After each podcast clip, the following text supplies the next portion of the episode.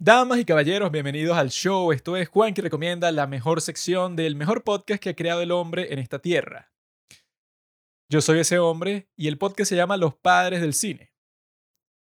Esta debería ser tu sección preferida del podcast como lo es la mía porque aquí estoy en mi cuarto tranquilo, sin ninguna preocupación, conversando conmigo mismo como un esquizofrénico. Y eso es lo mejor que puede existir para mí porque no tengo a ninguna persona que me esté diciendo, no, es que eso no es así, no, es que yo tengo mi propia opinión, no, es que tú estás equivocado. Yo nunca me he equivocado, compadre. Si tú piensas que yo estoy equivocado, eso es porque tú estás equivocado, ¿comprendes? A mí siempre me ha gustado la idea de ser dictador, de controlar todas las cosas, de hacer que mi voluntad se materialice así como por arte de magia, que la gente me escuche, tener mucho poder. Y yo lo he intentado, pero la cuestión es que he fracasado. Pero yo puedo materializar todas esas cuestiones que no logré en el mundo real, aquí en el mundo virtual. Y con este show, bueno, que tiene mi nombre, Juanqui, entonces yo puedo controlar todo. Nadie me puede decir, no, es que tú tienes que hacer esto. No, yo no tengo que hacer eso. Yo puedo hacer lo que yo quiera. ¿Por qué? Porque soy libre. Mi voluntad se aplica en este programa. Y mi voluntad del día de hoy es conversar sobre Andrew Tate, esta figura que se ha convertido en una de las figuras más icónicas del todo el siglo XXI, porque de un día para otro todo el mundo estaba conversando sobre Andrew Tate, mi gran amigo. Y la cuestión es sobre él, es que él no puede participar en este podcast el día de hoy, lamentablemente, porque está encerrado en un calabozo en Romania. Le pusieron casa por cárcel que muchas personas pueden decir que es incluso peor porque es una tortura psicológica más profunda. Si estás en una cárcel, en un calabozo, bueno, entonces tú ya sabes, o sea, estás como que tiene sentido, o sea, estás encerrado en un sitio con un montón de gente, con criminales, como, bueno, potencialmente tú podrías ser un criminal y hay guardias, o sea, el contexto es congruente, estás encerrado en una cárcel. Pero se vuelve totalmente incongruente cuando te encierran en tu propia casa, entonces es como si tuvieras un poco de libertad, pero al mismo tiempo estás encerrado y entonces como que en ese contexto tan extraño tu cerebro tiene un cortocircuito, porque bueno, estoy en mi casa y bueno, puedo acceder al internet, puedo ser, tener cierto tipo de libertad, pero al mismo tiempo estoy encerrado, no puedo salir, o sea, es como que para destruir tu cerebro para hacer que tengas una contracción toda extraña ahí que no puedas explicar. Y eso puede ser incluso peor. ¿Cómo debe, cómo debe ser eso? No, bueno, estoy actuando.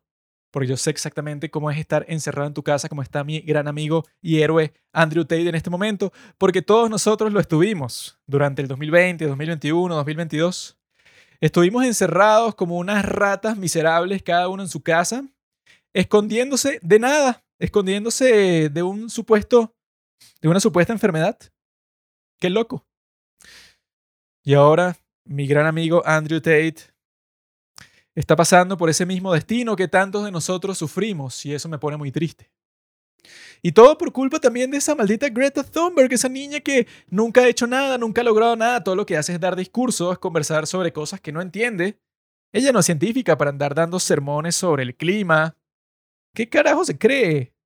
Eso es como que yo dé sermones sobre la vagina. Yo nunca he visto una. ¿Cómo voy a hablar sobre eso? La cuestión es esta. El título de este capítulo se llama Andrew Tate es un charlatán. Y yo creo que esa frase encapsula todas las cosas que quiero decir el día de hoy. Y yo hice un meme sobre eso en nuestra cuenta de Instagram, lo pueden buscar, en donde yo comparo al tipo que piensa que Andrew Tate es lo mejor del mundo y que le va a resolver toda su vida, con dejarte guiar por el gran Sadhguru, que es mi guía espiritual, que es un tipo que, bueno, gracias a él yo he comprendido cosas un año o un poco más de un año que quizá me hubiera tomado décadas descubrir por otros caminos. Sadhguru en realidad es un gran hombre. Y a diferencia de otros tipos que necesitan, bueno, que siempre están buscando discípulos, siempre están buscando personas que le hagan publicidad, que que esparzan su nombre por todas partes porque siempre están buscando más seguidores. En el caso de Sadhguru, yo no tengo ninguna razón para compartirlo con ninguno de ustedes. O sea, yo lo he hecho, pues, o sea, se los puedo decir por gusto. Pero en realidad ustedes tienen que descubrir, bueno, cualquier persona, pues, como yo lo hice, como cualquier persona puede hacerlo. Tienen que descubrir todas esas cuestiones por sí mismos, tío. O sea, esto no es un culto. Yo no te voy a vender una membresía, yo no te voy a decir que es lo mejor del mundo. Simplemente pruébalo por tu lado y ya. Y no es garantía de que te va a resolver nada, va a ser distinto para cada persona. Esto es un enfoque totalmente distinto. Yo hice un meme sobre eso en Instagram hace un tiempo, comparándolo con lo que ya yo pensaba que era todo este culto, todo extraño que existe con Andrew Tate.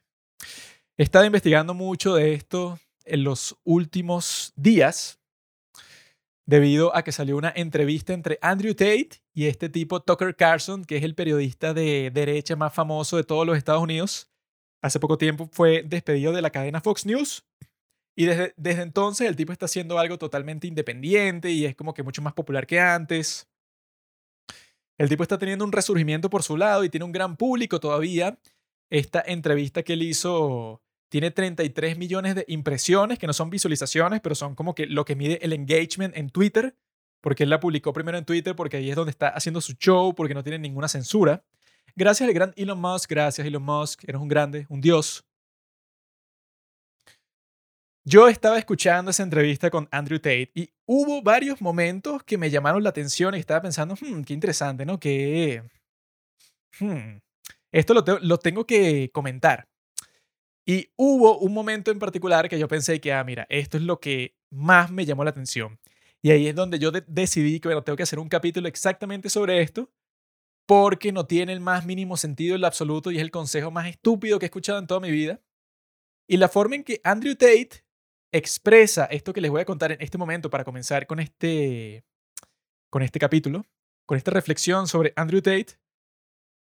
Así es como él explica la esencia de toda su enseñanza. Cuando él habla sobre esto, que fue lo que más me llamó la atención, él lo dice como que lo principal, y que mire, esto es lo principal que yo le digo a todos los hombres jóvenes cuando vienen a pedirme consejo. Muchos de ellos tienen vidas muy difíciles, con muchos problemas, quizá unas vidas miserables incluso, y cuando cualquiera de estos hombres jóvenes viene a mí pidiendo consejo, dice Andrew Tate, yo les digo, el único consejo que tengo para darte, amigo, es que persigas la excelencia masculina para que así te conviertas en un hombre excepcional. Él, cuando dice esto que acabo de decir, eso lo pone como, esto es lo principal, esta es la esencia de todo lo que yo enseño. Y lo dice así súper serio, como si te está como comunicando algo bastante importante. Y eso yo creo que cualquier persona que no sea fan de Andrew Tate puede darse cuenta muy fácilmente porque no tiene el más mínimo sentido. Este tipo es un hombre bastante popular, ¿no? Entonces podríamos decir que quizá que miles de hombres jóvenes le han pedido consejo, quizá cientos de miles incluso, o sea, es un tipo que con toda la, la popularidad que ha tenido y tanto por el Internet como fuera del Internet, porque el tipo da charlas y el tipo tiene un montón de negocios y tiene mucha influencia en el mundo, lamentablemente, podríamos decir que el tipo debe ser uno de los hombres más influyentes de todo el mundo en este momento, ¿no? Y el tipo dice que el consejo principal que le da a los jóvenes que le piden consejo es que se tienen que convertir en hombres excepcionales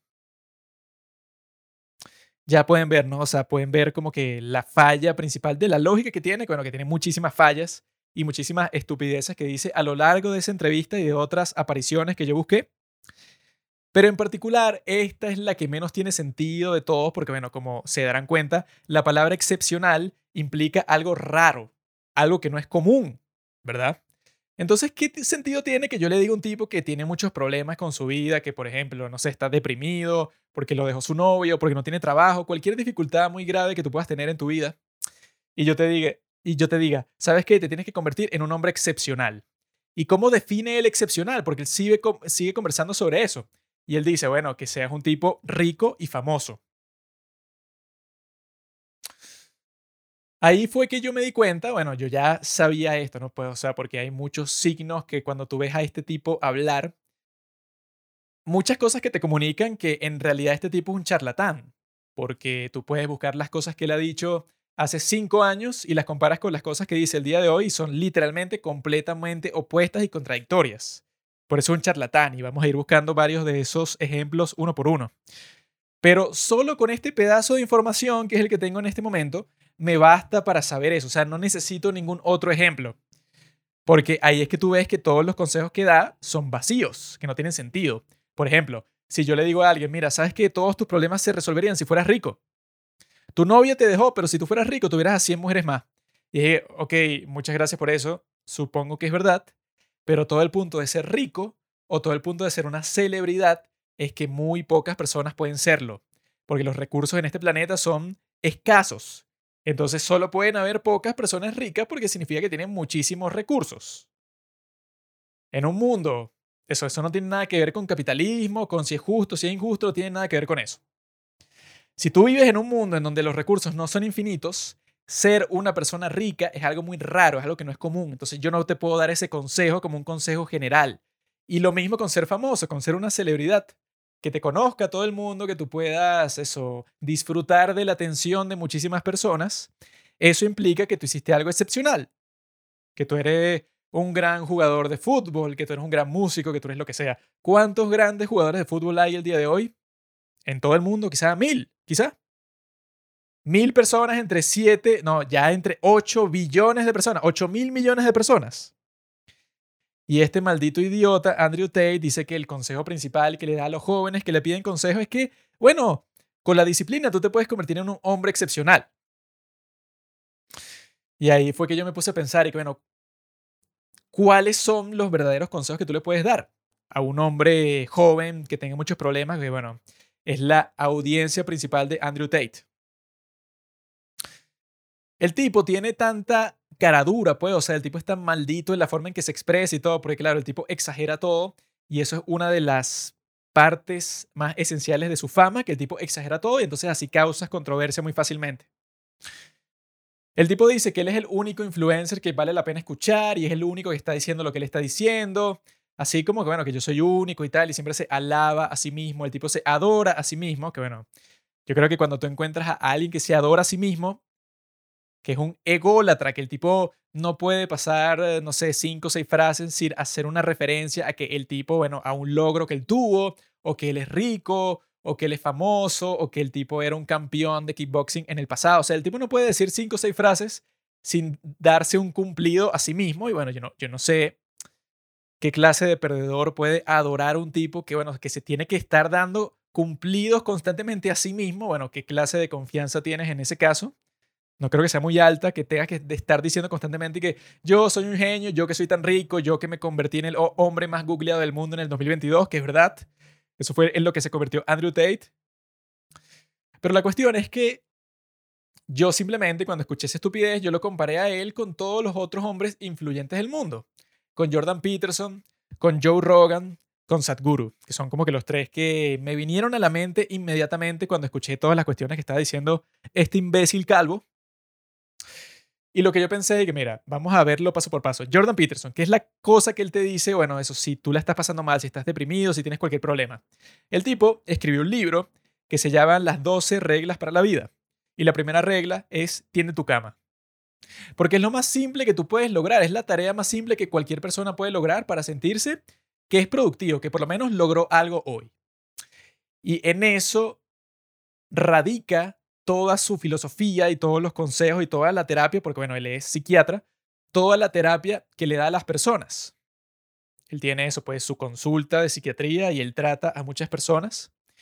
Y bueno, sería gracioso si el tipo tiene a un cliente nuevo y entonces el tipo le dice, no, mira, doctor Peterson, tengo muchos problemas, me está pasando esto y tal. Y Jordan Peterson le dice que, mi bro, tú lo que necesitas es ser rico y famoso, excelencia masculina. Bueno, listo, vete aquí. O pagas a la Hustle University de Andrew Tate, que cuesta 39 dólares al mes para convertirte, bueno, en este gran hombre como lo es Andrew Tate. Él te va a enseñar por 39 dólares al mes cómo convertirte en una persona rica.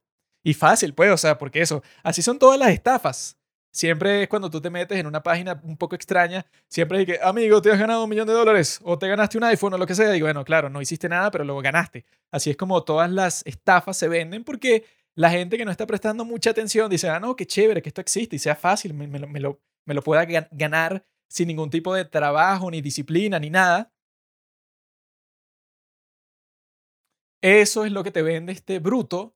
Y eso es lo que es más dañino de todo esto, que es literalmente yo creo que él como figura así motivacional, como guía para las personas, es más, más popular de los que acabo de mencionar, de Jordan Peterson, que Joe Rogan y que Sadhguru, que bueno, que les voy a estar diciendo porque pienso que tiene mucha, una filosofía mucho más productiva para cualquier persona que quiera ser mejor, que yo creo que todo el mundo quiere ser mejor.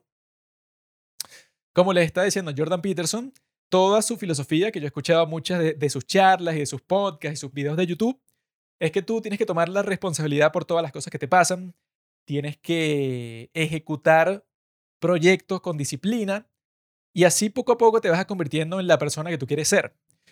Porque todo el punto, la esencia de la filosofía de Jordan Peterson, si la comparas con la de Andrew Tate, es que Jordan Peterson te dice, ok, tú quieres cambiar el mundo, pero para cambiar el mundo, primero tú tienes que convertirte en una persona excelente. Y con persona excelente no se refiere a las estupideces que dice Andrew Tate de que seas rico y famoso, porque eso es lo más superficial del mundo. Tú puedes ser rico y famoso y al mismo tiempo eres un maldito. Y si tú quieres cambiar el mundo siendo rico y famoso, pero tú como persona eres un pedazo de mierda, entonces el cambio que tú causes en la sociedad va a ser un cambio para peor. Y porque tú quisieras hacer un cambio para peor, tendrías que ser un psicópata. Jordan Peterson dice eso constantemente, que, ah, ok, tú quieres cambiar el mundo, tú quieres ser una persona influyente, ajá, pero ¿por qué tú no eres como quieres ser? Tú eres el que tienes el control de cómo usas tu tiempo, de cómo administras tu vida, de si tienes disciplina o no tienes disciplina, de si haces cosas o si no haces nada. Tú tienes el control de todo eso, ¿no? Sin embargo, tú no eres una persona ejemplar, casi nadie lo es, y si estás buscando ayuda de Jordan Peterson, no lo debe ser. Entonces el tipo, claro, te da una ruta, te da ese libro, ¿no? Las 12 reglas para la vida. Y es un libro, bueno, que yo lo he leído por encima, no lo he leído completo, pero está hecho para cualquiera. Y ese es todo el punto, que no tiene sentido. Eso es lo que más no tiene sentido que yo he escuchado en toda mi vida. Y no es como que algo estúpido y ya, sino que es como que, como las estafas, como suena muy bien, tienen el potencial de causar mucho daño. Y sobre todo a hombres jóvenes que están perdidos, como muchos hombres jóvenes, si llega este imbécil súper popular y súper millonario y les dicen que ellos también pueden hacerlo si les dan 39 dólares al mes, bueno, creo que es muy fácil ver todos los inconvenientes que eso podría traer. ¿Cuál sería la filosofía, por ejemplo, de Sadhguru? Es una muy parecida a la de Jordan Peterson, porque también viene de esa tradición de que hace posible que tú te ayudes a ti mismo. La diferencia entre Jordan Peterson y Sadhguru es en la práctica, porque Jordan Peterson te va a decir, bueno, aquí está un libro y lo va siguiendo paso a paso y tiene reflexiones y tal para que tú vayas pensando en cómo mejorar tu vida. Y siempre tiene el componente de que si tú mejoras tu vida, también mejoras la vida de los que te rodean. O sea, es como que ese sentimiento de que, bueno, que tú no estás solo, sino que eres parte de una comunidad. Y lo mismo hace Sadhguru. El tipo te dice como que, ok, lo mismo. O sea, tú dices que quieres cambiar el mundo o dices que quieres la iluminación, como dicen muchas personas que comienzan en la meditación. Y seguro te va a decir que, ah, ok, pero tú quieres la iluminación, ¿no? Pero si estás sentado en el piso, te, te, tarda como, no sé, como 15 segundos levantarte, pues, o sea, estás en una forma física terrible. Estás así, eso puede, o sea, que te sientas como 5 minutos eh, así con las piernas cruzadas y ya te duele todo el cuerpo. Entonces, ¿qué? O sea, tú estás buscando la iluminación. Si ni siquiera has logrado lo más básico, o sea, estar como que en una forma, o sea, tú no tienes que ser Arnold Schwarzenegger, pero estás en una forma aceptable. Tiene el mismo principio que Jordan Peterson, que no, primero cámbiate a ti mismo, demuestra que tú puedes convertirte en la persona, exactamente en la persona que tú quieres ser. Porque si tú no puedes hacer eso, entonces, ¿qué vas a andar tú cambiando el mundo, cambiando a los demás? O sea, ¿qué, ¿qué clase de dictador vas a ser tú? Que muchas personas quieren cambiar el mundo y todo eso, pero para cambiarse a sí mismo les cuesta muchísimo más. Porque tienes que volverte consciente de un montón de cosas que son bastante incómodas.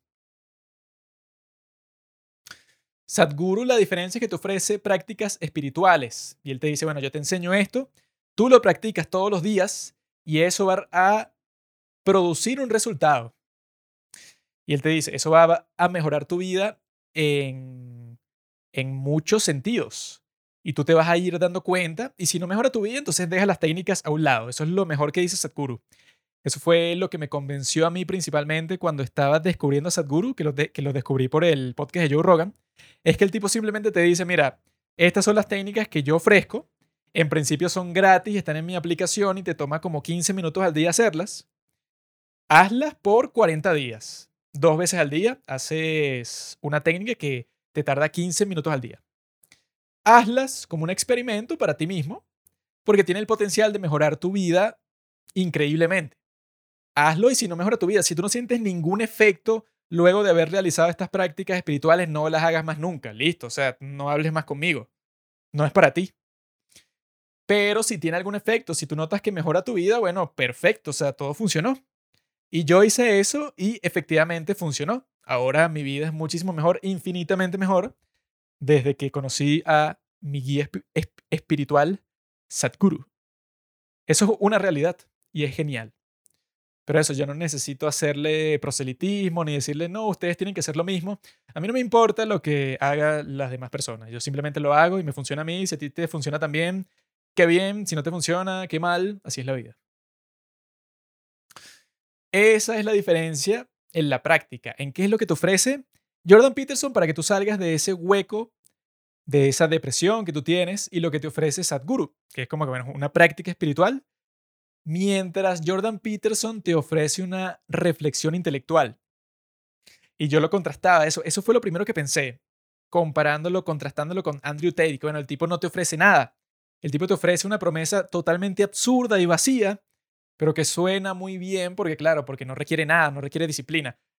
La de Jordan Peterson requiere que tú te leas un libro, bueno, que eso para muchas personas es un gran esfuerzo titánico que nunca han hecho en su vida, leerse un libro. Y seguir una serie de prácticas, como lo de tender tu cama, como de ser más consciente con los demás, como de convertirte en una persona que pueda ser un líder, todas esas cosas. Y con Sadhguru también te, te exige que, bueno, esto tiene una disciplina porque lo tienes que hacer todos los días y lo tienes que hacer bien. También está lo que dice mi gran amigo Joe Rogan, que eso es lo que estoy haciendo. Estoy diciendo, mira, si tú o alguna persona que tú conoces, bueno, lamentablemente piensa que Andrew Tate tiene algo valioso que decir, no es que le tienes que decir, como hacen muchas personas, que eres un maldito, eres un misógino, un racista, porque ese tipo en realidad es un desgraciado que violó a todas estas mujeres y está acusado. Eso no sirve de nada y la persona que tú le digas todo eso va a decir, ah, mira, tú eres parte de la Matrix y te estás creyendo todas las noticias falsas que dicen en los medios mainstream. Esa no es la forma de convencer a nadie. La forma, pienso yo, de convencer a alguien que se diga, mira, olvídate de Andrew Tate, eso no funciona de nada, eso es una trampa atrapa bobos, que es exactamente lo que es. Existe una alternativa mejor, Jordan Peterson. Existe una alternativa mejor, Sadhguru. Existe una alternativa mejor, Joe Rogan. Que yo creo que Joe Rogan también em, muchas personas lo subestiman porque el tipo no se graduó de la universidad y él dice todo el tiempo que es un estúpido y simplemente es un tipo que le gusta el ejercicio y le gusta la UFC y tenía un show, Fear Factor, que era súper vulgar. O sea, como que la gente dice, no, este tipo es un pendejo. Pero yo creo en realidad que Joe Rogan es una de las personas más inteligentes de todo el mundo. Y estoy 100% convencido de eso, no es un chiste. Las personas piensan que es un chiste porque dicen como que, ah, este tipo que es un calvo ahí que lo que hace es hacer ejercicio todo el día, tiene un podcast en donde se emborracha y se droga con sus amigos y habla estupideces. Pero yo lo que creo, y eso es una tradición, bueno, de miles de años, pues, o sea, que ponte que tú, que es el caso de Joe Rogan, o sea, imagínate que tú estás en, en, en el cuerpo de Joe Rogan. Es un tipo que tiene conversaciones fascinantes que duran tres horas con los científicos más influyentes del mundo, con los investigadores, esos que están haciendo un trabajo fascinante y vienen a su podcast a explicárselo a él en persona y él le puede hacer todas las preguntas que quiera. Él tiene el control absoluto del show. Y tiene a todo tipo de personas. Tiene a comediantes que también son muy inteligentes. Tiene a sus amigos. Tiene a gente súper famosa como Elon Musk. Eh, tiene al mismo Jordan Peterson. Tiene al mismo Sadhguru. O sea, el tipo ha tenido a un montón de personajes completamente increíbles. Tiene a músicos. Tiene a Rick Rubin. O sea, tiene gente así como que bastante sabia. La tiene en su podcast. Y pueden conversar sobre todo tipo de temas fascinantes por horas y horas y horas y ese es su trabajo, o sea, eso es lo que él hace para vivir, le pagan millones de dólares por eso, tipo tiene una vida maravillosa fuera de ahí y el tipo se la pasa como que también al mismo tiempo leyendo los libros de los tipos que van a participar en su podcast, entonces el tipo, yo creo que el factor principal que lo convierta él en un genio es que, bueno, eso, imagínate que tú estás en su cuerpo y tú tienes conversaciones mínimo con dos supergenios al mes, conversaciones de tres horas en donde los tipos te explican el trabajo de su vida, en donde tú te leíste sus libros y también tienes acceso a todas las personas que ellos conocen porque todo el mundo quiere salir en tu podcast. Es algo maravilloso. Él tiene una fuente de sabiduría inacabable y una fuente que es mucho más valiosa con que tú vayas a la universidad o no, yo me leí 10.000 libros hoy. Y bueno, yo creo que el conocimiento creo que se impregna, pues, o sea, se pega mucho más profundamente en ti. Sí, bueno, ponte que yo, no sé, digamos que yo me estoy leyendo un libro sobre Abraham Lincoln y yo me lo leí completo y pienso que me lo sé muy bien y bueno, tengo como que una idea muy clara de todas las cuestiones que se conversan en ese libro. Ahora digamos que además de que me lo leí, tengo una conversación de tres horas con el autor en donde yo le puedo hacer todas las preguntas que yo quise y el tipo me explicó el libro a la perfección porque él mismo lo escribió. Joe Rogan hace eso todos los meses, múltiples veces. Entonces el tipo tiene que ser alguien muy inteligente, sí o sí. O sea, es imposible que tú haciendo todo eso y que yo lo he visto, pues, o sea, el tipo quizá cuando comenzó el podcast no era un gran genio, pero luego del podcast y cómo ha crecido y toda la influencia que ha tenido y todos los libros que él se ha leído, las personas que ha conocido que escribieron esos libros, el tipo el día de hoy tiene que ser un genio. Y el tipo tiene una filosofía muy interesante también porque él también da muchos consejos durante el podcast naturalmente en el flujo de la conversación, pues, o sea, no es que le da consejos a la juventud y que, mire, ustedes tienen que hacer esto porque les va a ir mejor en la vida. No, o sea, él simplemente están hablando, no sé, como de cuáles son las cosas que él considera valiosas y que son prácticas buenas y ya. Y él lo que predica es el poder del ejercicio. Él te muestra esos estudios que dicen que hacer ejercicio regular todos los días tiene el mismo efecto para aliviarte la depresión o la ansiedad que el medicamento que tú te tomas, el antidepresivo. O sea, hacer ejercicio tiene efectos muy poderosos antidepresivos en ti. Entonces él te vende también esa disciplina. Y que al mismo tiempo él siempre está hablando de eso, pues, o sea, de la disciplina en sí. Puede ser de la disciplina con el ejercicio, puede ser de la disciplina con la comedia, es la disciplina con cualquier cosa, pues, o sea, cualquier cosa que tú te tengas que volver bueno.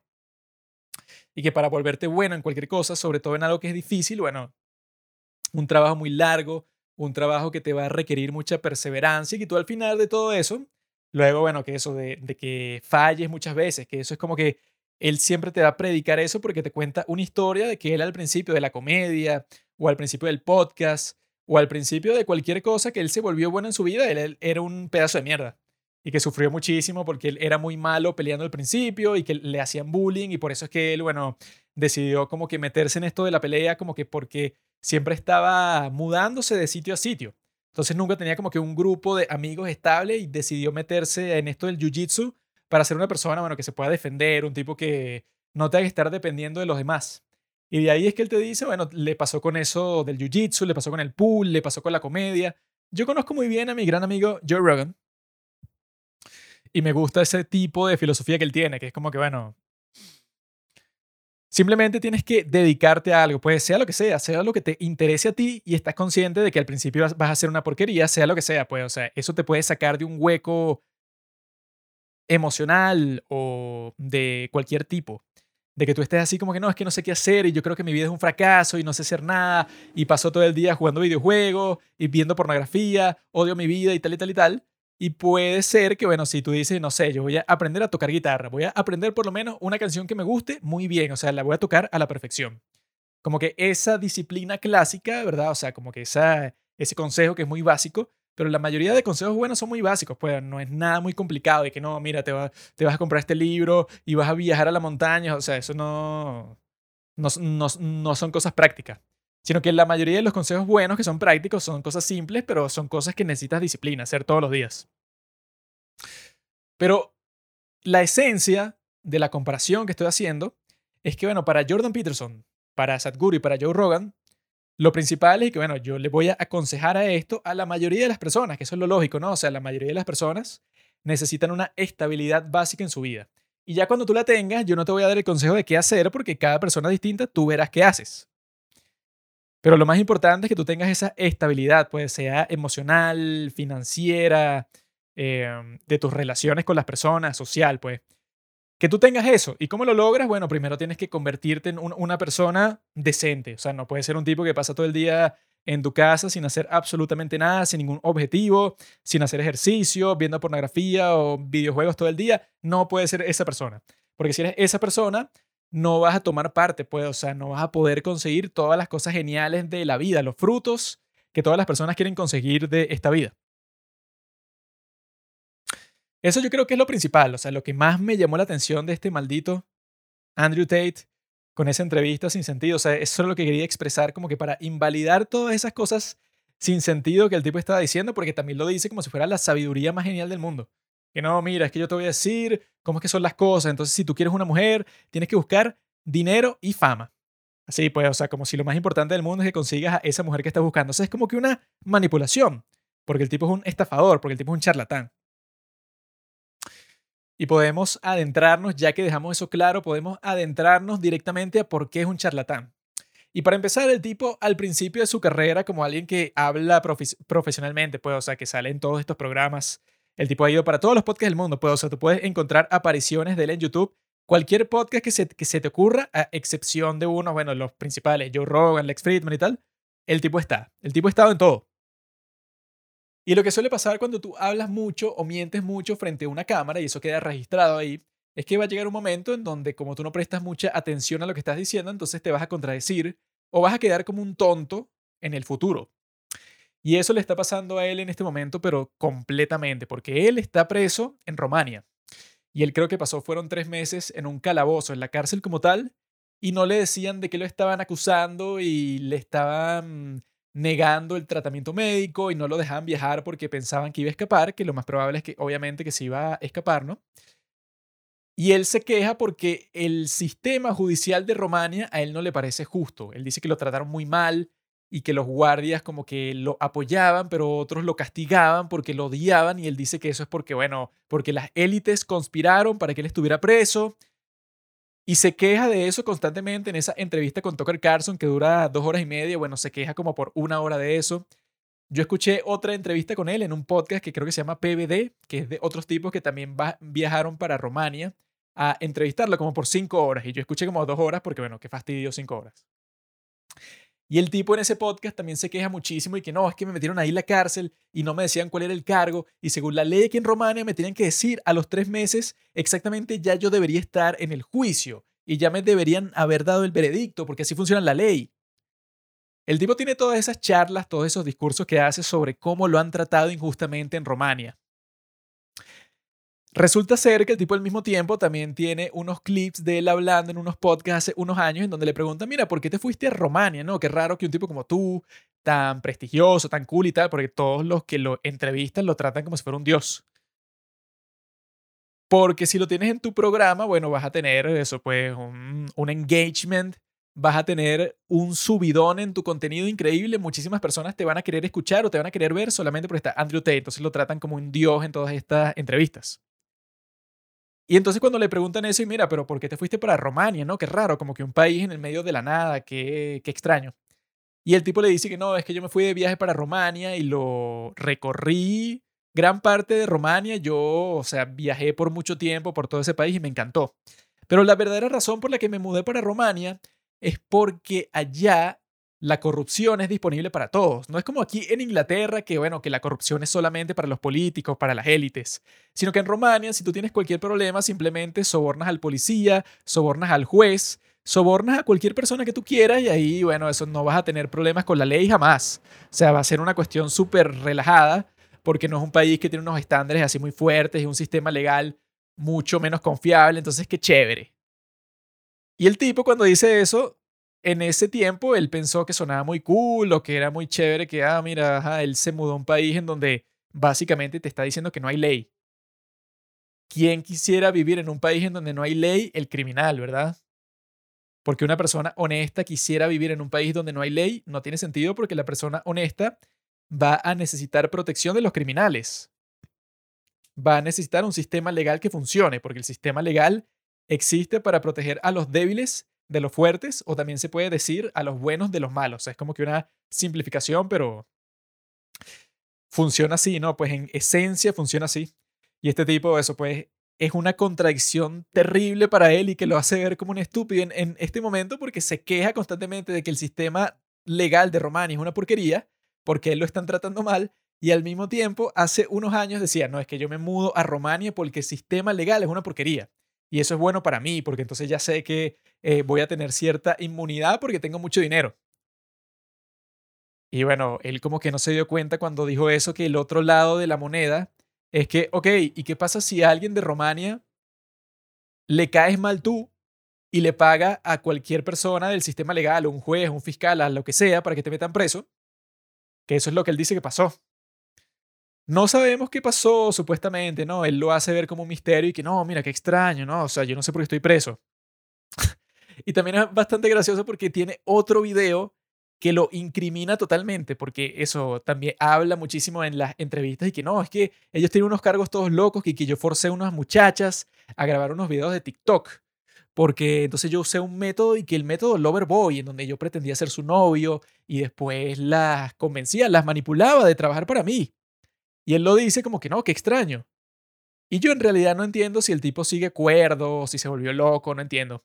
Porque en YouTube en este momento hay un clip que acabo de ver, o sea, para refrescarme la memoria, porque ya lo había visto y no entiendo porque es súper surreal, que es del tipo explicando ese método, el método Loverboy, del que lo acusa el día de hoy, él te lo explica paso por paso de cómo hacerlo en un video de hace años.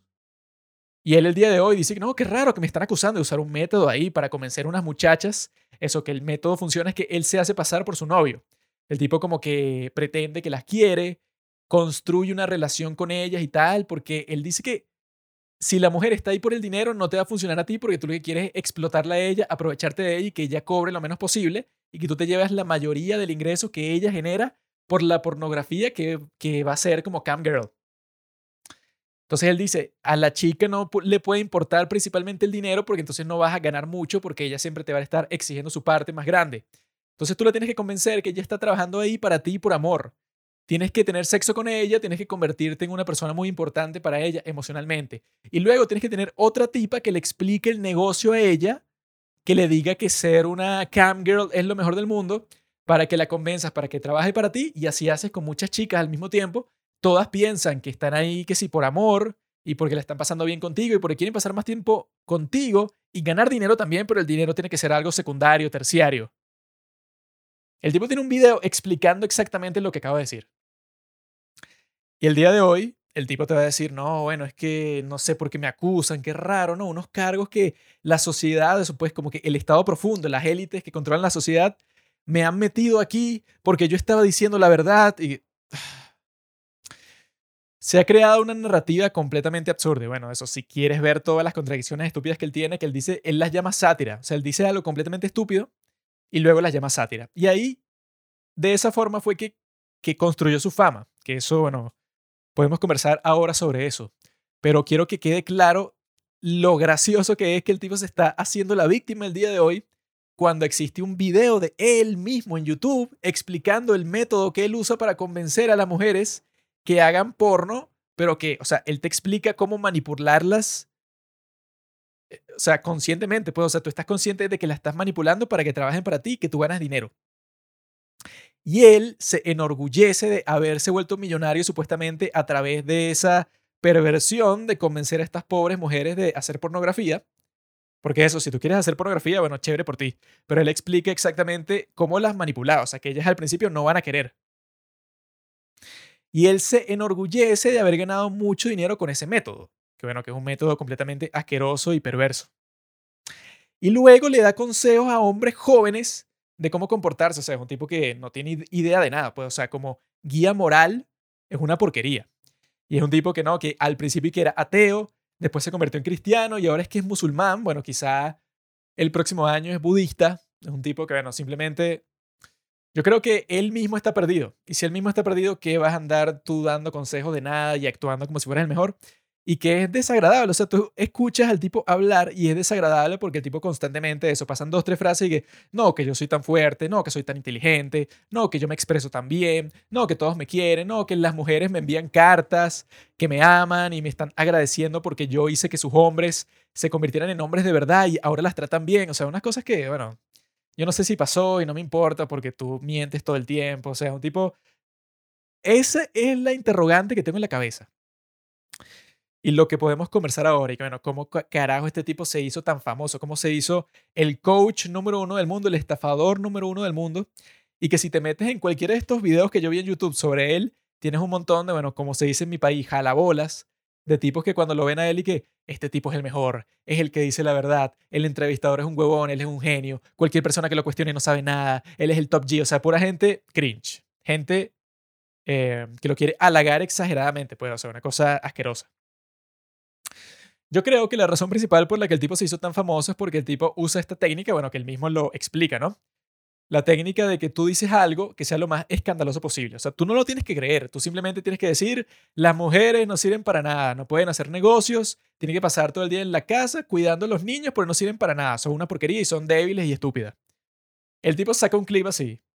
Y bueno, obviamente eso causa mucho, mucho furor y todo el mundo está ahí, ¿cómo te atreves, maldito hijo de puta? Él dice que tienes que tener como que un equilibrio entre 60% fans o 70% y 30% haters o 40% haters. O sea, ese tiene que ser el, el balance. De manera tal que vas a crear muchísimos comentarios, muchísima interacción, la gente va a estar peleando en los comentarios. Eso es lo que él siguió, ¿verdad? Para convertirse en esta figura tan importante el día de hoy. Y yo pude ver en vivo y en directo cómo el tipo se fue convirtiendo en un maestro manipulador de la sociedad, porque el tipo decía cosas sin ningún sentido, pero que él sabía que iban a causar una reacción bastante fuerte, como él decía y que no, es que cuando un hombre engaña a una mujer, no es tan grave porque el hombre simplemente estaba buscando sexo y ya, entonces yo puedo engañar a mi novia con tres mujeres y no significa nada y yo puedo seguir estando con ella, no es muy grave. Pero si la tipa me engaña a mí una sola vez con un hombre, es una puta porque ella lo hace por razones emocionales que son más profundas. Entonces, una maldita, yo no me voy a aguantar eso, es una desgraciada. Y la cuestión es que él le gustaba borrar la línea, que esa es una de las partes más claves. Borrar la línea entre cuando está diciéndolo en serio y cuando lo está diciendo en chiste. Porque los que son fan de él, ¿verdad? Si lo está diciendo en chiste, lo van a disfrutar y va a ser gracioso. Si no eres fan de él, cuando escuchas el chiste, ¿verdad? Que es como que una exageración absurda, que eso es lo gracioso, vas a pensar que lo está diciendo en serio porque ya lo odias. Y cualquier cosa que él diga no piensas que es un chiste, sino estás y que, ¿cómo te atreves a decir eso tan escandaloso?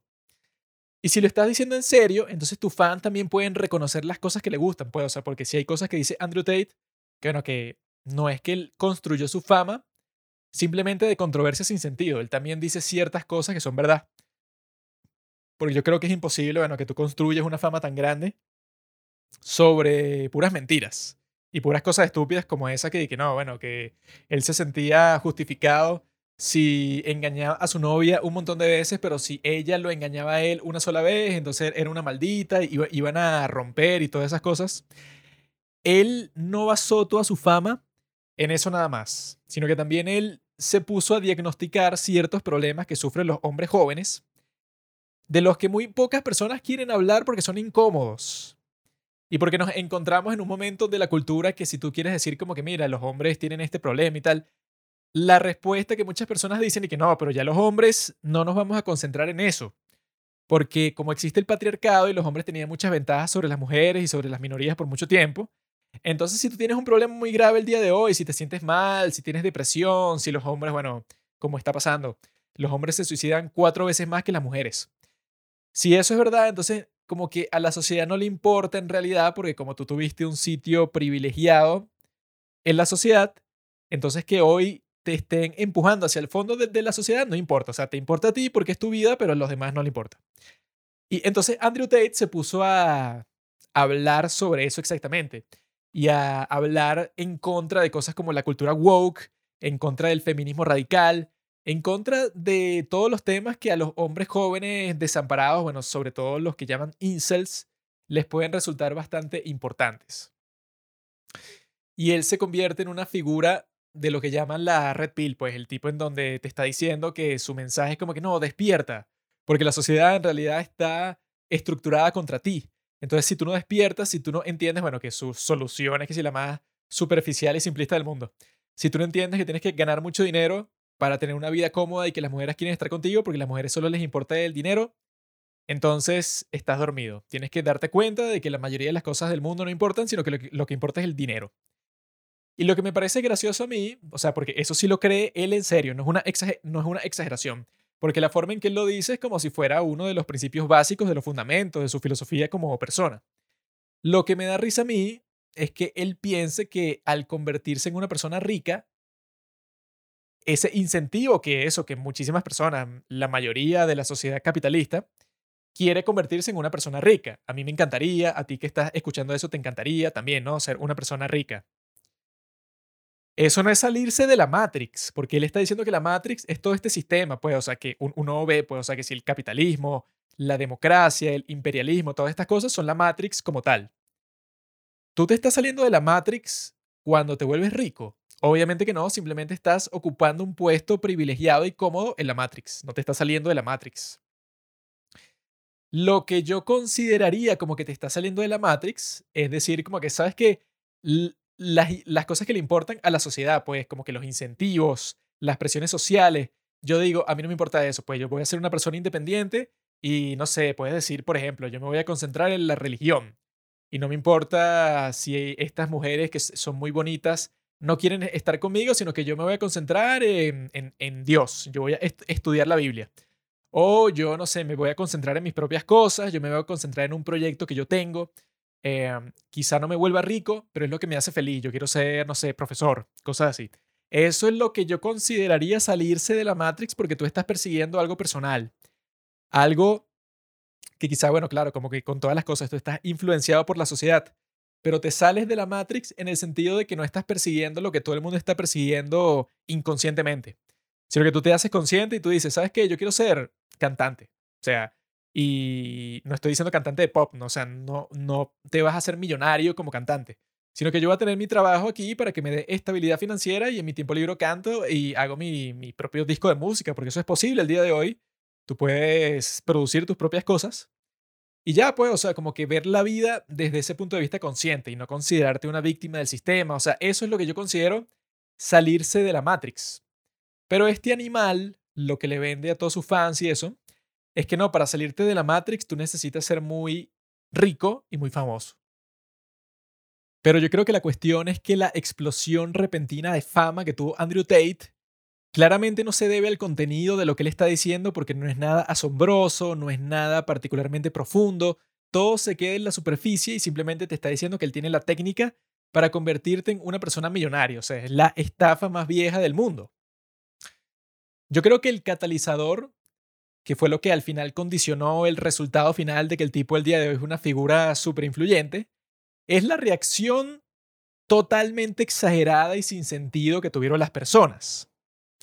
Porque si este tipo simplemente él dice todas sus locuras de las mujeres y de las relaciones y tiene todas estas conversaciones en todos estos podcasts que por sí solos no importan, pero las reacciones a los clips que tienen en TikTok y en Instagram multiplican por 10.000% el, el alcance que pueden tener. Cuando la gente tiene una reacción tan emocional, tan exagerada, tan estúpida y se ofende tanto por lo que dice este tipo, entonces ahí llega el momento clave, que es cuando lo expulsan a él de YouTube, de Twitter, de Instagram, de TikTok, de Facebook, de todos lados, como le hicieron también a Alex Jones y como ya están pavimentando el camino para hacérselo a todo el mundo porque se lo hicieron a Trump, también al presidente de los Estados Unidos. Si se lo pueden hacer al presidente de los Estados Unidos, se lo pueden hacer fácilmente a cualquier pendejo como yo, a cualquier persona, bueno, que no tiene una gran influencia mundial. Si se lo hicieron al presidente de los Estados Unidos, que te pueden sacar de un día para otro de todas las redes sociales, bueno, eso es un precedente terrible. Y la cuestión es que cuando tú haces eso con un tipo como Andrew Tate, caes en el viejo cliché que dice que si tú le cortas la lengua a un hombre es porque tiene miedo de lo que pueda decir.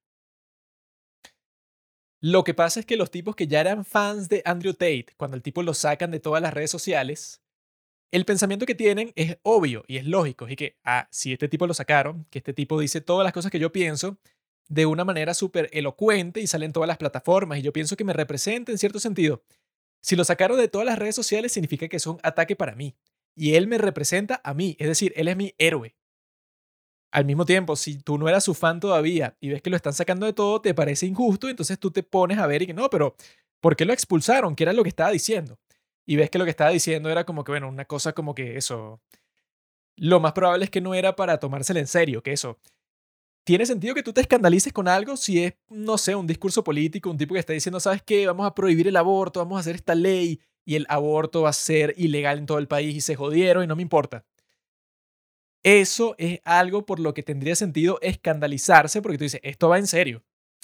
Pero la mayoría de las cosas de Andrew Tate era el tipo que si en su estudio, sin camisa, fumando un habano, o sea, el tipo eso con lentes oscuros, el tipo está claramente interpretando un personaje de internet y el tipo está diciendo cosas y que yo creo que todas las mujeres con las que yo he estado son unos 10 de 10 porque yo soy un macho alfa y yo tengo mujeres ilimitadas y yo me las cojo a todas y tengo sexo con cinco mujeres al día y a ellas les encantan. Y las tipas viven conmigo y me cocinan porque yo soy un rey. O sea, el tipo decía cosas que, bueno, si yo veo eso en internet, me da risa. Si la mayoría de la gente que está acostumbrada a ver ridiculeces así por internet de un tipo, bueno, eso, que está actuando como si él es el, el dios del mundo, eso es gracioso y la gente lo disfruta como entretenimiento. O sea, hay mucha gente que lo ve a él, como a Alex John también, no porque crea todas las cosas que está diciendo, sino por entretenimiento y porque es gracioso. Y ahora tú les acabas de dar una razón más, que es que la gente que no es cool, como tu profesora, por ejemplo, ahora eso que eso fue un fenómeno que pasó en Inglaterra, cree que no, ahora en los colegios van a prohibir que la gente hable de Andrew Tate, van a prohibir a los alumnos que digan el nombre Andrew Tate y van a hacer unos cursos que te los dan tu profesor de por qué no puedes creer las cosas que dice Andrew Tate porque él es un misógino. O sea, cuando tú haces eso, que desde el punto de vista de la gente bueno, que quería eh, salvar a los niños de los supuestos mensajes misóginos de Andrew Tate, ahora acabas de convertir a Andrew Tate en el tipo más cool del mundo. Porque es el tipo que tus profesores te están diciendo que es muy peligroso para que tú lo escuches y por eso lo sacaron de YouTube y de TikTok y de todo. O sea, yo no entiendo cómo, ah, o sea, cómo la gente piensa que eso puede ser una solución. Y eso se ha convertido ya como que en el default, como que la gente dice, en español dicen, lo van a funar, que ajá, este tipo lo van a sacar de las redes sociales, lo van a reportar, lo van a joder, le, le van a hacer como que un juicio social. Y en los juicios sociales no hay regla, pues eso es como que el poder de la mayoría, de la turba, que te pueden arrollar y te destruyen y no importa si hay pruebas o no hay pruebas, te jodiste. Y la cuestión es que eso le dio a Andrew Tate, bueno, si el tipo ya era una estrella, pues, o sea, si su influencia llegaba a todas partes del mundo y si, supuestamente estaba convirtiendo a los niños en misóginos, que obviamente no estaba pasando, pues los niños, los muchachos, o sea, yo a los 12, a los 15 años, por hacer un chiste o por molestar a un profesor, yo estaba dispuesto a hacer lo que sea. Si a mí me dicen que no, Andrew Tate es el diablo, me lo dice mi profesor y mi tío. Por ejemplo, yo voy a decir que, ah, ¿sabes qué? Andrew Tate es el mejor y voy a comenzar a repetir su frase solo para molestarte a ti. Eso no tiene nada que ver con que yo lo creo o no. Y de todas maneras, ¿qué importa lo que cree un muchacho de 15 años? Porque la gente actuaba como si no, claro, a los 15 cree eso y a los 20 entonces es nazi. Eso no funciona así. Normalmente lo que cree un niño o un adolescente lo cree por ese periodo porque es estúpido y con el tiempo cree en otras cosas. Eso no es que tú cargas con las mismas creencias toda tu vida. Obviamente no es así, a menos que seas totalmente estúpido que muy poca gente es totalmente estúpida, bueno, así funciona. Pero todos esos factores son los que yo creo que contribuyeron en la trágica popularidad de Andrew Tate. Y esa es la cosa, que uno también tiene que tomar responsabilidad. Pues, o sea, si tú fuiste una de las personas, que no creo, si estás escuchando esto, no creo que seas una de las personas que pensaba que Andrew Tate en realidad era el diablo. Pero si tú eras una de las personas que pensaba eso, pues que lo tenían que prohibir de todas partes porque estaba convirtiendo a los niños en misóginos, pues tú causaste un problema muchísimo más grande. Porque ahora lo convertiste en un héroe, en un representante, en un mártir, en un tipo que lo ponen en, en, póster, en un tipo que es el modelo de muchísimas personas que salen reel todavía todo el tiempo. Hay un montón de videos sobre él en YouTube, siguen saliendo, lo siguen entrevistando, o sea, no ha cambiado su relevancia. Lo que hicieron fue convertirlo en alguien que los perdedores del mundo, eso puede, o sea, como que los que quieren controlar a las personas, los que dicen que vamos a reportarte así para que bajen tu publicación. Las maricas que hacen eso, ¿verdad? Que son la gente que nadie respeta. Si tú conviertes a Andrew Tate en el enemigo número uno de la gente más perdedora y más cringe del Internet y del mundo, entonces vas a convertir a muchas personas que ni siquiera eran muy fan de Andrew Tate para empezar, en los fans número uno de Andrew Tate. Y eso fue exactamente lo que pasó. Es interesante para mí ver eso, cómo funcionan esas fanaticadas y cómo funciona la influencia, cómo funciona el poder que sostiene una persona como Andrew Tate hasta el punto que, bueno, que el día de hoy en esas entrevistas le hace unas preguntas súper complejas que sí de geopolítica.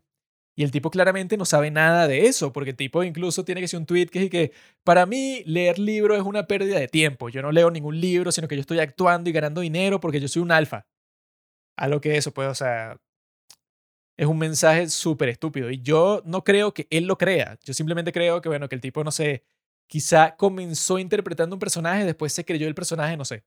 Pero el punto es que él le hace muchas preguntas de geopolítica. Y él tiene una técnica para no responderlas, porque él dice, no, es que en realidad no hay blanco y negro en este mundo, todo es relativo, entonces tú puedes decir que los Estados Unidos es bueno, pero otra persona puede decir que en realidad Rusia es buena, y alguien dice que China es buena, yo digo que China es mala, cosas así. Y eso es completamente estúpido. Todos los que dicen eso es porque no saben nada de nada. Eso es que sí, postmodernista. decir que todo es relativo, decir que no hay ningún criterio para evaluar, ¿verdad? Que bueno, que es una, una contradicción porque en esa entrevista que él tiene con Tucker Carlson, ¿verdad? Eso es lo peligroso. Ahora la influencia que él tiene para que le hagan preguntas sobre la guerra de Ucrania. Y entonces este Tucker Carlson le dice, mira, ¿qué piensas tú de que, bueno, que ahora se considera como que una posición mainstream de que tú tienes que apoyar a Ucrania contra Rusia? Y Andrew Tate responde que no, bueno, es que, claro, es que los medios te hacen creer que existen buenos y malos, cuando en realidad todo el mundo tiene sus intereses y todo es más complejo de lo que parece y todas estas cosas, ¿no? Lo cual es verdad. Y luego, Tucker Carlson dice algo así que, bueno, cualquiera que te quiera convencer, eh, convencer de que esta guerra es como si fuera Churchill versus Hitler, está loco. Y Ben Shapiro reaccionó a esta entrevista y sobre este momento dice que, ah, ok, tú acabas de dar un ejemplo que era el de la Segunda Guerra Mundial, en donde sí hay guerras, en donde es el bien contra el mal, porque eran los nazis que querían exterminar a gran parte de la población, hicieron un genocidio contra las personas que lo querían detener. O sea, obviamente es el bien contra el mal. O la guerra civil de los Estados Unidos. Unos tipos que quieren mantener la esclavitud con los tipos que la quieren terminar. Pero el estúpido Andrew Tate decía eso, pues que no, bueno, no hay bien ni mal, sino que quién sabe, puede ser una cosa o la otra. Pero claro, cuando te dice eso, como que te está implicando y que no, bueno, Ucrania no es la víctima aquí. Cuando obviamente que la es porque fue invadida y se salvó de milagro con el apoyo de muchos países, sobre todo los Estados Unidos. es una cosa que no tiene mucho sentido porque el tipo, por ejemplo, eh, claramente es un hombre superficial, que él no le deberían estar preguntando esto sobre nada. Él qué va a saber, que va a estar comentando de todo. El tipo parece que sabe de muchas cosas porque dice todo con mucha confianza, pero en realidad no sabe nada. Entonces él tiene una entrevista con Piers Morgan, por ejemplo, en donde le dicen y que mira tú, pero em, tú en el pasado alabaste a los talibanes porque mantenían el orden. Entonces, ¿qué piensas tú de eso hoy? Porque estaba pasando todo eso de Afganistán, que bueno, que cancelaron la educación para mujeres, todas estas cosas terribles. Y Andrew Tate, eso pues, o sea, el tipo casi que no se refiere concretamente a lo que le están preguntando, sino que se pone a conversar sobre mil cosas al mismo tiempo y que no, es que los Estados Unidos comenzó esa guerra, entonces ellos no tienen derecho de decirle a las personas allá cómo hacer las cosas, pero al mismo tiempo las feministas no están dispuestas a pelear porque esas mujeres siguen teniendo su educación, porque ellas dicen que son iguales a los hombres, pero no lo son porque si no ellas estuvieran tomando las armas para ir a pelear contra los talibanes para que las mujeres que viven allá se puedan educar todavía. Y al mismo tiempo, eso no me importa a mí porque yo no vivo en esta sociedad yo no soy quien para decirles a ellos si deberían permitir la educación para mujeres o no. Entonces yo no lo comentaría porque yo nunca comento política, entonces yo no te podría decir. Y Piers Morgan está de que, ¿qué estás hablando? Simplemente te estoy preguntando si tú piensas que eso que están haciendo de prohibirle la educación a las mujeres está mal o no. Y el tipo dice como mil millones de cosas hasta que al final dice que no, bueno, ok, eso es injusto. Y ya. Pero es que es eso, el tipo como que no tiene, no sé, como que la capacidad o no tiene la sensibilidad para tener una conversación sin él siempre estar buscando como que, ah, mira, cómo convierto esto en una situación controversial que yo le pueda sacar provecho para así aumento mi perfil. Siempre está pensando en eso y bueno, eso fue lo que lo impulsó para la fama. Pero ahora que tiene la fama y la influencia, le hacen preguntas serias y el tipo no sabe qué coño decir. Porque que se ponga con eso y que no, es que eso no, me afecta a mí, yo no estoy involucrado en ese mundo, yo no soy quien para decirles qué políticas tener y que eso no es de qué políticas tener, eso es un asunto moral.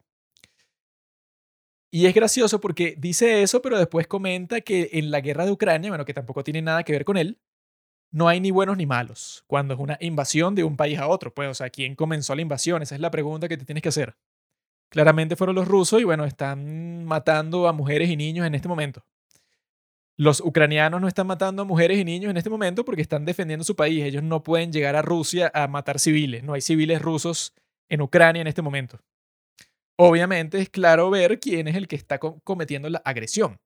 Pero el tipo de eso, como que en esta posición que está el día de hoy, en realidad el intelecto de él es bastante simple, es bastante superficial, por eso es que cree eso, que si ganas mucho dinero se van a resolver tus problemas cuando, bueno, eso no sé, hay como 10.000 películas y 10.000 libros en donde toda la moraleja es que, bueno, ok, el tipo cree que se va a resolver todos sus problemas cuando sea rico y entonces hace todo lo posible, destruye todas sus relaciones, deja a su familia a un lado para convertirse en rico y al final se da cuenta que eso no era lo que lo hacía feliz. O sea, ¿cuántas películas tiene que sacar Adam Sandler? ¿Cuántas clics que Click es una de las mejores películas de toda la historia. ¿Cuántas veces tiene que estrenar Click Adam Sandler en el cine para que la gente se dé cuenta de ese, se dé cuenta de ese hecho tan básico en este mundo, que el dinero no te va a hacer feliz y la fama tampoco? Eso tiene que ser algo interno, tiene que ser algo dentro de ti, algo tuyo propio como tal, que pueda aprender, o sea, que pueda conseguir aprender, no de aprender, sino aprender. Para las personas cultas de la audiencia, saben qué significa cuando tú dices aprender con H. Es como que tú, digamos, agarras, tú tomas contacto con algo que es como que elusivo, algo etéreo así. Tiene que ser algo interno a ti, tiene que ser algo, digamos, muy ilusorio, muy difícil de concretar. ¿Qué es lo que te puede hacer feliz a ti? No es el dinero. Yo creo que esa puede ser la conclusión de este capítulo. Que este imbécil, eso que me pareció curioso, eso que vi en YouTube muchas veces que le hacían preguntas así como que, ah, pero no sé, ¿qué piensas de este asunto político? Y en ciertos casos dice que no quiere comentar y en otros casos comenta y todo y te saca la historia de, por ejemplo, e, en la misma entrevista con Piers Morgan, por un lado dice eso, que él no quiere comentar sobre la situación de las mujeres en Afganistán. Y por otro lado, te comienza a dar como que una, una clase casi, pues, o sea, como que una crítica completa de la sociedad de Inglaterra y de Londres y de todos los problemas que tiene Londres y cómo es una, una sociedad fallida. La llama así, sociedad fallida. Y no solo Londres, no solo Inglaterra, sino como que Occidente, como si fuera los Estados Unidos completo, que como la cultura se está yendo más para la izquierda por todo esto de la cultura woke y la corrección política y tal, Andrew Tate, que bueno, eso, tú no vives en Inglaterra, tú vives en Romania, pero él estaba feliz y estaba dispuesto a darte todas las estadísticas del mundo sobre las cifras del crimen en Londres, la cifra de los inmigrantes, de los refugiados que estaban tomando en Londres, del sistema de salud que se estaba colapsando. O sea, el tipo podía hablarte de todo eso cuando él no vive ahí. Él estaba preparado a eso, pues, o sea, porque la cuestión es ser siempre el contrario. Tú creas controversia cuando siempre eres el contrario, cuando la gente eso, cuando la concepción general es que está mal que los talibanes cuando llegaron al poder saquen a todas las mujeres de las escuelas y las clausuren. Entonces tú, como quieres destacar, así es como funcionan muchas personas que se desarrollan en los medios hoy, tú dices que no, pero yo creo que eso no está mal. Yo creo que los tipos pueden hacer sus propias reglas y esa es su sociedad, qué carajo. Así es como tú haces que la gente te escuche y preste atención. Es una técnica muy básica. Pero es una técnica para una persona que no tiene principios, para una persona que está dispuesta a que le den cualquier tipo de atención en cualquier momento. Es alguien que podría ser político quizá, no sé, hace 100 años, cuando no existía, no sé, un registro, digamos, formal escrito, que no existía la radio, no sé, que no existían videos, televisión, cosas así. El día de hoy, si un tipo como este trata de ser político, bueno, simplemente cuando haga campaña le van a sacar mil videos y que mira, bueno, tú dijiste un montón de cosas que el día de hoy niegas completamente o dices algo completamente distinto, bueno, que contradice todos los valores que tú has tenido hasta el momento. Normalmente cuando le descubren eso a un político el día de hoy, bueno, queda totalmente desacreditado y nadie quiere votar por él y ya. O sea, eso es como que uno de los puntos más importantes de un político es que sea más o menos consistente con las cosas que piensa y hace. Por eso es que con políticos como Bernie Sanders siempre dicen, no, es que él lleva apoyando las mismas políticas desde que tenía, no sé, 25 años y hoy tiene 80 suele ser un mérito en la política. Pero este tipo, Andrew Tate, bueno, yo creo que si se mete a la política, que ya es imposible, porque yo creo que sí lo van a meter preso, porque tendría sentido porque el mismo tipo se delató él mismo sus crímenes. Pero yo creo que como conclusión tengo eso, pues, o sea, que este es un tipo que, debido a todos estos factores raros, incontrolables del destino y la reacción de las personas y las propias técnicas que él usó y cómo funciona el Internet y todas estas cosas, él logra alcanzar un nivel de prominencia grandísimo pero yo creo que poco a poco está bajando de ahí. O sea, y también reflexiones como esta que estoy haciendo yo, que muchas personas las deben estar haciendo también, críticas como esta, porque yo creo que esos pensamientos, esas ideas, no es que las tengo yo, sino, bueno, eso es como que socialmente la marea va cambiando. Y yo creo que en este momento la marea va en contra de este tipo, bueno, porque va preso y que tiene sentido que está preso, pues, o sea, tiene como que todas las de la ley, él mismo casi que admitió los crímenes que lo están acusando, tiene sentido pero yo creo que va a tardar un tiempo, como que quitarle el misticismo que hay alrededor de este calvo desgraciado, por eso mismo, pues, o sea, por ese factor tan importante que fue, no, bueno, prohíbelo en todas partes, banéalo. Así feo que el tipo tenga que ser una, una plataforma que nadie use para expresarse. Porque cuando tú haces eso, entonces la gente dice, ah, mira, si este tipo, ponte que hay alguien que odia a los medios mainstream y que odia como que la cultura así dominante. Y dije que no, pero si este tipo fue prohibido de usar Instagram y Facebook y Twitter, debió estar diciendo algo muy importante, porque no a cualquier persona le hacen eso. O sea, ponte que tú, no sé, quizás si eres un youtuber controversial, quizás te sacan de YouTube. Pero por sacarte de YouTube no te van a sacar de Instagram, de TikTok, de nada. Pues, o sea, tendrías que infringir las reglas de cada aplicación. Pero cuando te sacan de todas al mismo tiempo, es como que, ah, mira, este tipo, hay una campaña, una conspiración contra él. Y él, desde su, desde su casa el día de hoy, él vive de eso. O sea, la mitad de cualquier entrevista que le hacen, que yo, ya yo he visto unas cuantas para, eh, como investigación para este capítulo, la mitad de todas las entrevistas, que son larguísimas, son del tipo eso, construyendo todo el mito, toda esta mentira, todo esto que lo pinta él como si fuera un héroe incomprendido. Y no, bueno, eso, voy a terminar con lo más patético de todo. El tipo tiene una filosofía el día de hoy, un discurso, en donde él te dice que no, mira, es que la cosa, cuando te quieren callar, cuando las élites del mundo quieren callar a la gente influyente como yo, primero te desacreditan y te cancelan, pues te sacan de las redes sociales. Luego, si eso no funciona, te meten preso. Luego, si eso no funciona, te matan.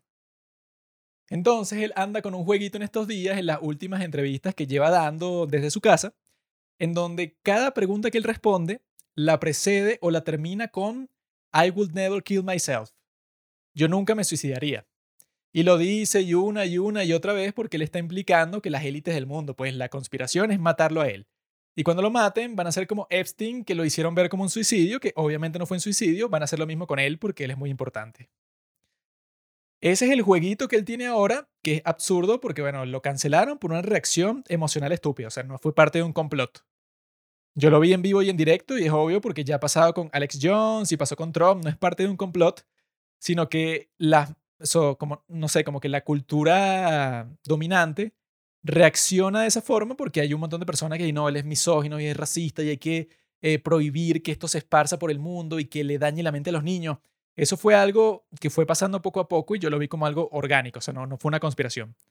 Luego, meterlo preso tampoco fue una conspiración porque él mismo admitió lo que lo están acusando ahora, lo admitió que él lo estaba haciendo hace unos años. Y él se mudó a Romania con el explícito propósito de que no lo iban a hacer nada porque él siempre iba a tener dinero para sobornar al policía o al juez o al que sea. Y ahora ese plan de él se le volteó. Entonces, obviamente que no lo van a querer matar porque eso no es ninguna conspiración, porque él no es tan importante, pero la gente lo convirtió en esa figura tan importante. Va a ser un poco difícil sacarlo a él de ese pedestal en donde lo pusieron, porque es un pedestal en donde se convirtió en el hombre más googleado de todo el 2022. Es un fenómeno social interesante, hay que tenerlo en mente, hay que analizarlo y hay que reemplazarlo. Y bueno, eso fue lo que les propuse en la primera parte de esta recomendación. Les propuse, bueno, gurús o coach o tipos, bueno, muy exitosos que te pueden dar un consejo importante, te pueden guiar en tu vida porque saben mucho. Ya les propuse quién pienso yo que tiene sentido que sean los que reemplacen a este imbécil. Y son tipos que, bueno, que no han pasado por eso. O sea, Digamos que a Joe Rogan lo trataron de cancelar, pero él es un tipo de persona que sí tiene principios. Que no se puede convertir en una figura así tan grande como Andrew Tate porque no está dispuesto a hacer todo para ser famoso o para tener todos los ojos del mundo en él. Ni Joe Rogan está dispuesto a eso, ni Sadhguru está dispuesto a eso, ni Jordan Peterson. Son gente que tiene como que una constancia, tienen una esencia, pues, o sea, tienen como que algo sólido que los hace respetables. Pues, o sea, un hombre es respetable en cuanto que es sólido, tú puedes depender de él, tú sabes, tiene un comportamiento ciertamente predecible, no es un loco. O sea, tú puedes decir, mira, a él, no sé, le gusta la pizza y cuando yo le traiga la pizza le va a gustar, tiene sentido. Cuando hay gente enferma, gente peligrosa, gente rara, así como Andrew Tate, que bueno, que quizá le gusta la pizza, pero ponte que está enfrente de una persona que él sabe que no le gusta la pizza, entonces él quiere manipular a esa persona para que le caiga bien. Entonces cuando le traen la pizza, el tipo vomita para que le traigan otra cosa porque él quiere congeniar con esa otra persona, que le quiere caer bien. Entonces eso, hay como que ciertas personas así que si están dispuestas a todo para conseguir la fama o la fortuna o lo que sea que quieran. Y ese tipo de gente no debería ser un gurú, no debería ser un coach ni nada, porque es gente que se idolatra a sí misma. O sea, yo creo que ese es un punto crucial con el que podemos terminar. Tú puedes identificar a alguien, bueno, que tú no deberías estar tomando consejo en lo absoluto, si es una persona así que se adora a sí misma, porque todas las tradiciones religiosas, todas las tradiciones morales, todo, no sé, las personas respetables del mundo, digamos, por ejemplo, George Washington, uno de los personajes más grandes de la historia, recordado que como dijo el rey de Inglaterra en ese momento, que técnicamente era como que su rival principal, dijo, si Washington se retira, o sea, si el tipo simplemente hace dos periodos presidenciales y se retira, él se convertirá en el hombre más grande de la historia. Efectivamente, pues el tipo dijo, mira, esto es más grande que yo, esto no es sobre mí, esto es sobre un país, sobre la gente, sobre toda esta, toda esta cuestión. O sea, el tipo fue lo más humilde posible. Él dijo, bueno, el ego aquí no es la prioridad. Y lo mismo han hecho todos los grandes personajes de la historia. Martin Luther King, Gandhi, Jesucristo, todos los grandes personajes de la historia se caracterizan porque dijeron que, mira, esto es más grande que yo. Esto no es sobre mí. Y los personajes también grandes de, la historia, cuando caen en desgracias, porque se les olvida esto y quieren ser reyes, como Julio César, que lo asesinan porque todo el mundo está pensando, y mira, este tipo literalmente se está creyendo las leyendas que están creando sobre él, cree que él está por encima de todos los demás, y bueno, eso hay que ponerle un parado. No podemos dejar que se convierta en dictador. Eso es lo que yo creo. Tú puedes identificar quién es un tipo verdadero, pues quién es un verdadero profeta, quién es un verdadero líder, quién es un verdadero hombre respetable. Si es un tipo humilde, si es un tipo que reconoce que, bueno, que literalmente tú eres, tú, tú no eres nada. O sea, que la existencia, la realidad, todo es 10 mil, o sea, es incalculable trillones de veces más grande y complejo que lo que tú pudieras percibir. Entonces tú no eres nada. Tú puedes ser, no sé, el presidente de los Estados Unidos, el presidente del país más poderoso del mundo, Tú sigues sin ser nada, tú eres un ser humano y ya, tú eres una sola persona. Tú dependes de millones de personas para cualquier cosa que tú vas a hacer en todo el día. Si tú no tienes conciencia de eso, tú no puedes ser gurú, líder, tú no puedes ser nada. Bueno, puedes ser uno, pero vas a hacer una mierda lo que hagas. Y yo creo que Andrew Tate es una mierda lo que hace. Así que amigos, con eso me despido. Mi próxima recomendación ya la tengo lista, bueno, no grabada, pero la tengo lista en mi mente. Y va a ser sobre el comeback de New Jeans. Qué increíble ha sido, cómo lo he disfrutado, ha sido genial. Este grupo no para de crecer y en una buena dirección, interesante, apasionante. Y tengo mucho que decir sobre estas chicas increíbles. También sobre las controversias que se generaron al principio, cuando ya venía el comeback, cosas así interesantes. Eh, cosas sobre los videos musicales. Hay cosas muy interesantes para conversar sobre New Jeans en general. Pero eso será para la próxima semana, queridos amigos. Les deseo un buen día, una buena noche, lo que sea. Y les deseo mucha felicidad, todo lo bueno del mundo. Adiós.